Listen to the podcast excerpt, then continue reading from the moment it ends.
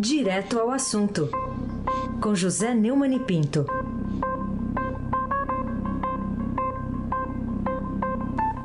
Oi, Neumani, bom dia.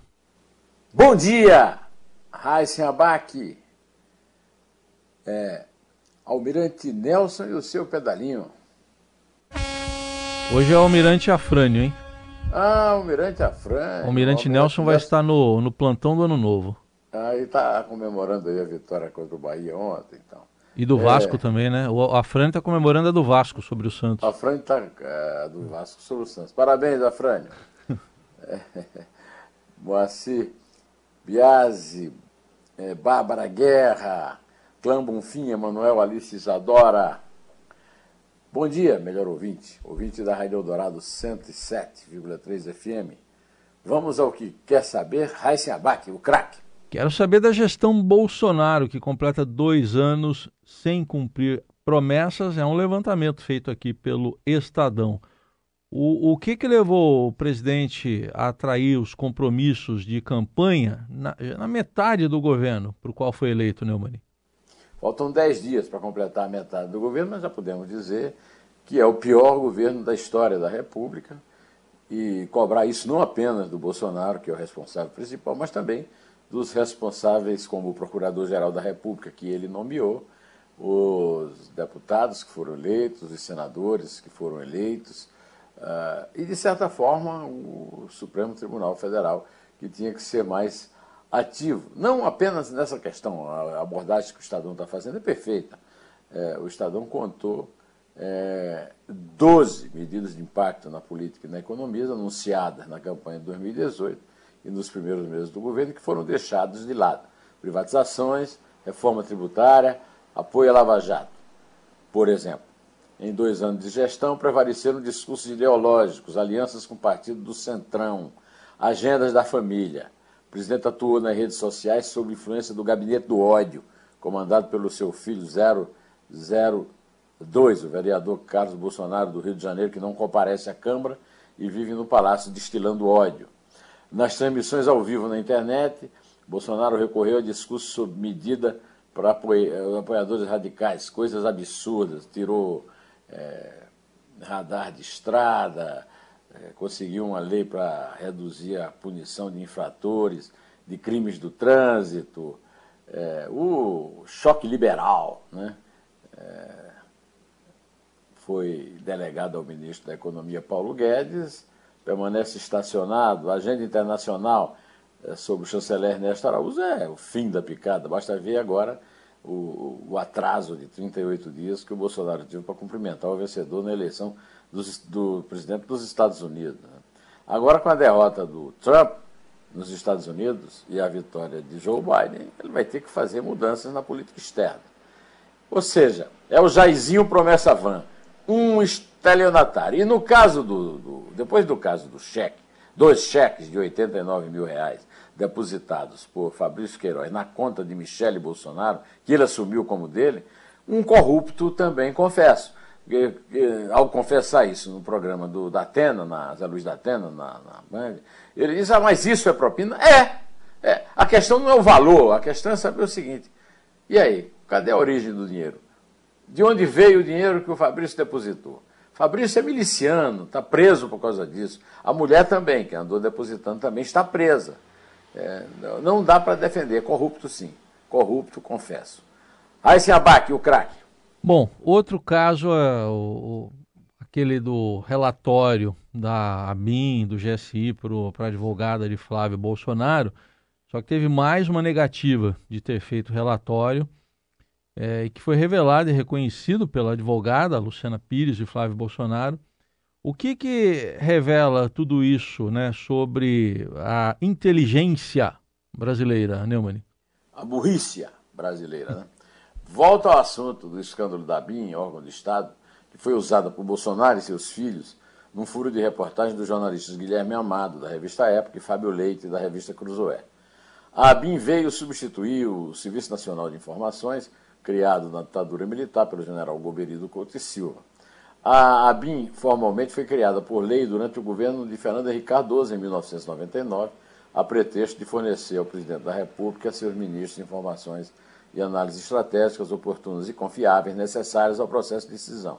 Tinha sido extinta no governo de outro Fernando, Fernando Collor, é, que não era propriamente um gênio é, de Estado e não tinha noção de que a, a, informação é fundamental para a presidência da República. Mas, na prática, a ABIN foi o lado B do governo Fernando Henrique, manipulada por Sérgio Mota com o objetivo de perpetuar seu partido no PSDB no poder. A ABIN tem sido usada desde então para fins políticos e, desde a sua criação, esteve envolvida em desvios de condutas em vários escândalos nacionais. O mais notório foi o grampo no Supremo, em 2007. A ABIN, sob o comando de Paulo Lacerda, é, do PT de Lula, realizou escutas ilegais no gabinete de vários ministros e do presidente do Supremo, à época, Gilmar Mendes. Por isso, Paulo Lacerda e a cúpula da ABIN foram afastados. Recentemente, a ministra do Supremo Tribunal Federal, Carmen Lúcia, determinou que Augusto Aras investigue se a ABIN foi usada para ajudar a defesa de Flávio Bolsonaro. Deu 30 dias para a área Aras informar que ações foram tomadas. No despacho, a ministra do STF, Carmen Lúcia, afirmou que o caso é grave e aponta para o descumprimento da decisão da Corte, que firmou o entendimento de que a ABIN só pode fornecer dados quando comprovado o interesse público da medida e sob controle do Judiciário, ficando vedado o repasse de informações de inteligência com o objetivo de atender a interesses pessoais ou privados. O fato é que a ABIN nasceu torta. Não tem sentido gastar dinheiro público tão escasso para atender a interesses privados. A única saída é fechar a BIM. Urge providências dos omissos pai da pátria. Fim da BIM já. Raíssa Abac, o craque. Neumann, vamos falar um pouco também da visita do presidente Bolsonaro ao Rio, é, e ele concentrou essa visita num evento militar, como destacou aqui a reportagem no, no portal do Estadão. Por que, que ele fez isso e o que, que mais chamou aí a sua atenção? Me chama a atenção que o Rio de Janeiro é, a, é, é o é como é que chama, a origem eleitoral, né? é o lugar onde o Bolsonaro vota e ele só vai lá para encontro com militares. Principalmente, o Bolsonaro é um militar, chamado de mal militar pelo Geisel, e que tem, dedicou a sua atuação como parlamentar não às Forças Armadas, mas às polícias militares, que quer transformar em milícias populares. Né? E ao ir ao Rio no fim de semana, em mais um programa é, militar, como mostrou a reportagem do Estadão, ele disse exatamente o seguinte para os militares, policiais militares: por muitas vezes vocês estarão sós, terão apenas Deus ao seu lado. E assim sendo, se preparem cada vez mais, simulem as operações que podem aparecer pela frente, porque uma fração de segundo está em risco a sua vida, uh, o dom do cidadão de bem e de, uma, de um canalha defendido pela imprensa brasileira. Não se esqueçam disso, essa imprensa jamais estará da verdade, da honra e da lei. Sempre estará contra vocês. Pensem dessa forma para poderem agir. Esse discurso é um discurso cretino, canalha, da pior espécie. Isso aqui é um crime de responsabilidade. Eu acho até que pode ser considerado um, um, uma blasfêmia pela Igreja Católica, de vez que ele, ou pelas igrejas gerais, as monoteístas, uma vez que ele deixa claro que apenas Deus estará ao seu lado ou seja, ele mesmo. O colunista Hélio Gaspari, na Folha de São Paulo e no Globo, escreveu o seguinte, na sua coluna de ontem, nos jornais. Ganha uma fritada de morcego do mercado chinês de Wuhan quem for capaz de mencionar uma só fala do Bolsonaro que tenha contribuído para o bem-estar da saúde nacional desde o começo da pandemia do coronavírus. Mas, quando ele fez um arremedo de conserto, dizendo que se algum de nós extrapolou, até exagerou, foi no afã de buscar solução, entre aspas, estava iludindo a boa-fé do público. Um dia antes ele havia dito que não vou tomar vacina e ponto final. A gripezinha e a cloroquina tornaram-se símbolos do amargo folclore do capitão. A eles juntam-se outros, como o estímulo ao desmatamento, a rachadinha de Fabrício Queiroz e o orgulho de seu chanceler ser um pária no cenário internacional. Nunca na história do Brasil o trem parou e o maquinista queria andar para trás. Ele parava, mas se discutia quando voltaria a andar para a frente. Aí se abaque, o craque. Bom, Neumann, ainda sobre pandemia, queria que você compartilhasse agora com o nosso ouvinte uma entrevista que você fez com a geneticista Maiana Zatz, lá para o seu canal no YouTube, e que já chama atenção logo pelo título, né? Doença é mais cara do que vacina. É isso aí.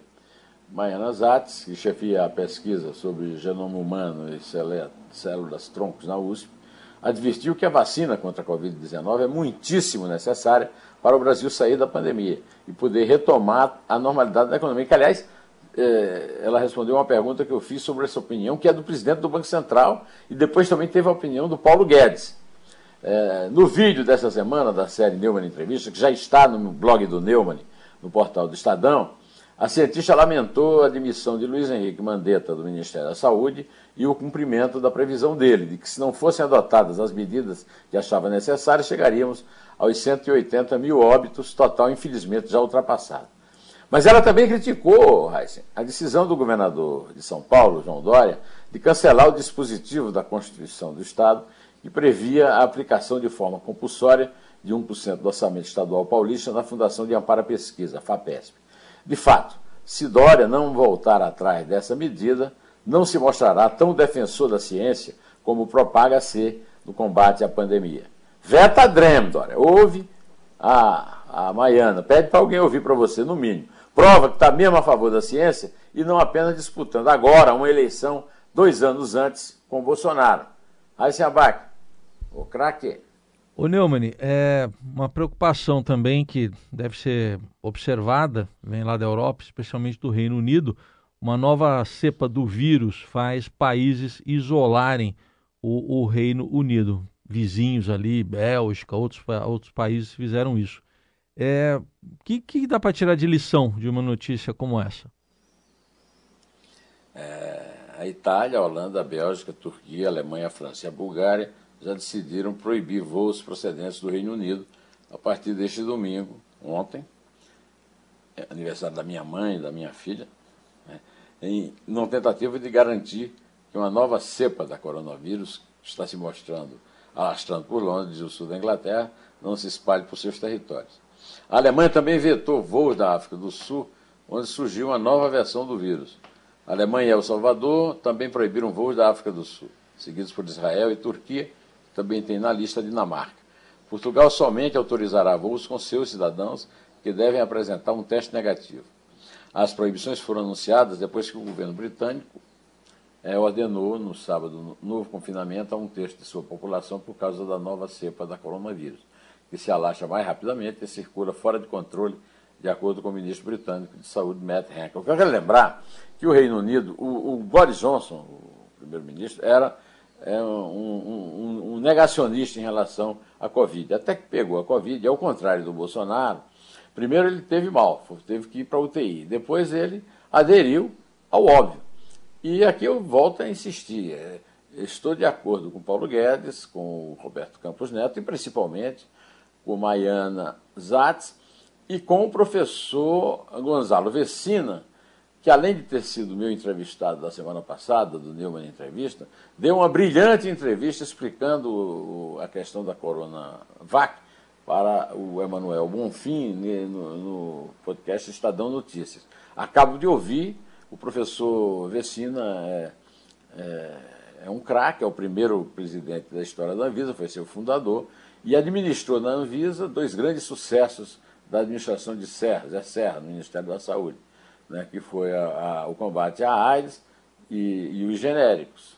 Então, é, é, são sugestões que eu faço a você para ouvir de novo a entrevista do Vecina e se quiser me dar a honra de, de, de ver a entrevista é, da Baiana, é só ir ao meu, ou ao meu é, site, é, Estação Neumann, ou ao blog do Neumann no Estadão. É, Raíssa Abac, o craque. Bom, para fechar, vamos falar de eleição, né? Teve segundo turno finalmente ontem lá em Macapá e o irmão de Davi Alcolumbre, Josiel, irmão do presidente do Senado, perdeu a eleição lá no, no Amapá para Antônio Furlan, ou doutor Furlan, como é conhecido. É, porque uma eleição que parecia até fácil, né? Ele ganhou no primeiro turno, teve essa virada aí, né, Mãe? Primeiro por causa do apagão. Ele, o próprio Davi Alcolumbre agora está culpando o apagão como se não tivesse nada com a hora do Brasil. Tem. Ele tem tudo a ver com essa administração funesta do Bolsonaro, que terminou no, no, no apagão. A outra coisa é a ligação é, do Josiel com o irmão. Agora, o que eu acho mais é, sintomático e mais é, emblemático na, na, eleição da Amapá é que o doutor Furlan é do, Cidadania. Cidadania, para quem não sabe, é o Partido Comunista, ou seja, é, o doutor, eu não sou comunista, não, nem o Einstein, mas o doutor Fulan é, é do Cidadania. Né? O partido está se livrando agora do, do cara que assediou a deputada Isa Pena. Pois bem, a, o, o Josiel Alcolumbre perdeu, o Bolsonaro apoiou publicamente, é mais um que ele perdeu. Agora vai dizer que não, que não era candidato do partido dele, perdeu. O, o Bolsonaro está levando surras e surras homéricas nas urnas e está provando que não tem o menor interesse pelo, né, pelo, pela democracia, pelo eleitor. Primeiro, ao não cumprir as suas promessas, e segundo, ao ficar bajulando e, e fazendo toda a pauta do, é, dos militares que ele chama de milícias populares. E, como eu sou muito desafinado, eu não vou cantar, mas tem uma música que fazia muito sucesso na minha adolescência, que era Bem feito quem foi que te mandou enfiar a mão no buraco do tatu. Mas, Raíssa, antes de você contar, eu queria registrar é, a, o, a lamentável reação do, do Mano Menezes ao xingamento racista do seu jogador Índio Benítez num jogo de uma arbitragem bastante suspeita. Um árbitro paulista, no momento em que o São Paulo está na liderança do campeonato. O árbitro expulsou o, o Gabriel Barbosa aos nove minutos do primeiro tempo, dizendo que houve um xingamento dele. É, depois, aos 49, ele expulsou um jogador do Bahia, o que é a maior prova de que aquilo tinha má intenção.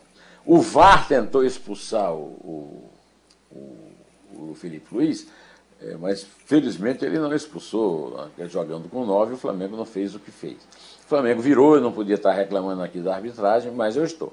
Eu estou porque num jogo com o Goiás, se não me engano, o goleiro do São Paulo, Volpe, deu um jab, um jab não, aquilo era um, um, punch de direita na cabeça do, do, do centroavante, que caiu sentado, e tanto o árbitro, quanto o VAR e quanto o comentarista da Globo, o mesmo Sávio Espino que ontem é, passou pano para a arbitragem do jogo do São Paulo, é, deixou passar. Agora, e foi um pênalti, claro, né? o, cara, o, o goleiro não é um boxer, nem, nem o, o centroavante do Goiás. Agora, ah, o que foi mais lamentável de tudo foi o Índio Benítez chamar o Gerson, que foi o melhor jogador da partida, de negro.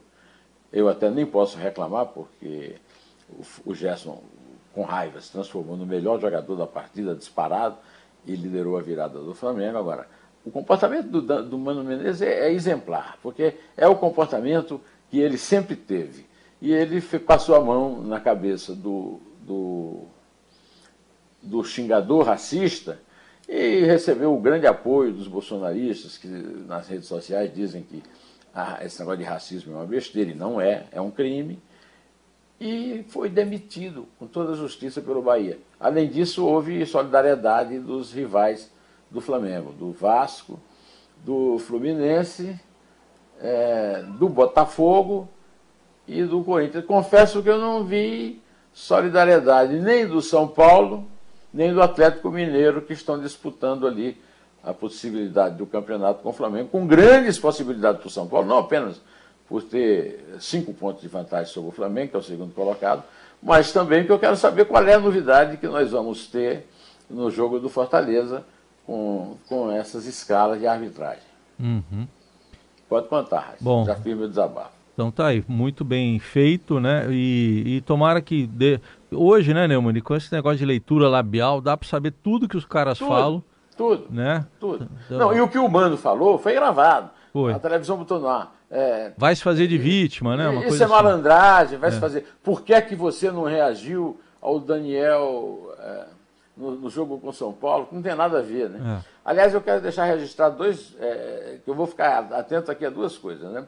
A essa denúncia de racismo do Gerson, a, a punição do juiz, é, do VAR, do, do, do Mano Menezes, além da demissão, hein? E do Bahia, que até agora não se manifestou sobre o caso do racismo. Também estou de olho no deputado da cidadania, o Ricardo Cury, né? Ricardo não. Fernando Cury. Fernando Cury. Fernando Cury. Que, que quer convencer que imagem não vale nada. Ele está tocando de forma abusiva no seio da deputada Isa Pena e tem que ser punido exemplarmente, tem que ser caçado. Muito bem. Desabafos bem feitos hoje. Vamos, vamos contar então? Conta. Vai lá. Ninguém é... me aguenta mais. Não. Eu acho que nesse desabafo você falou que muita gente gostaria de falar, pode ter certeza. É três. É dois. É um. Em pé.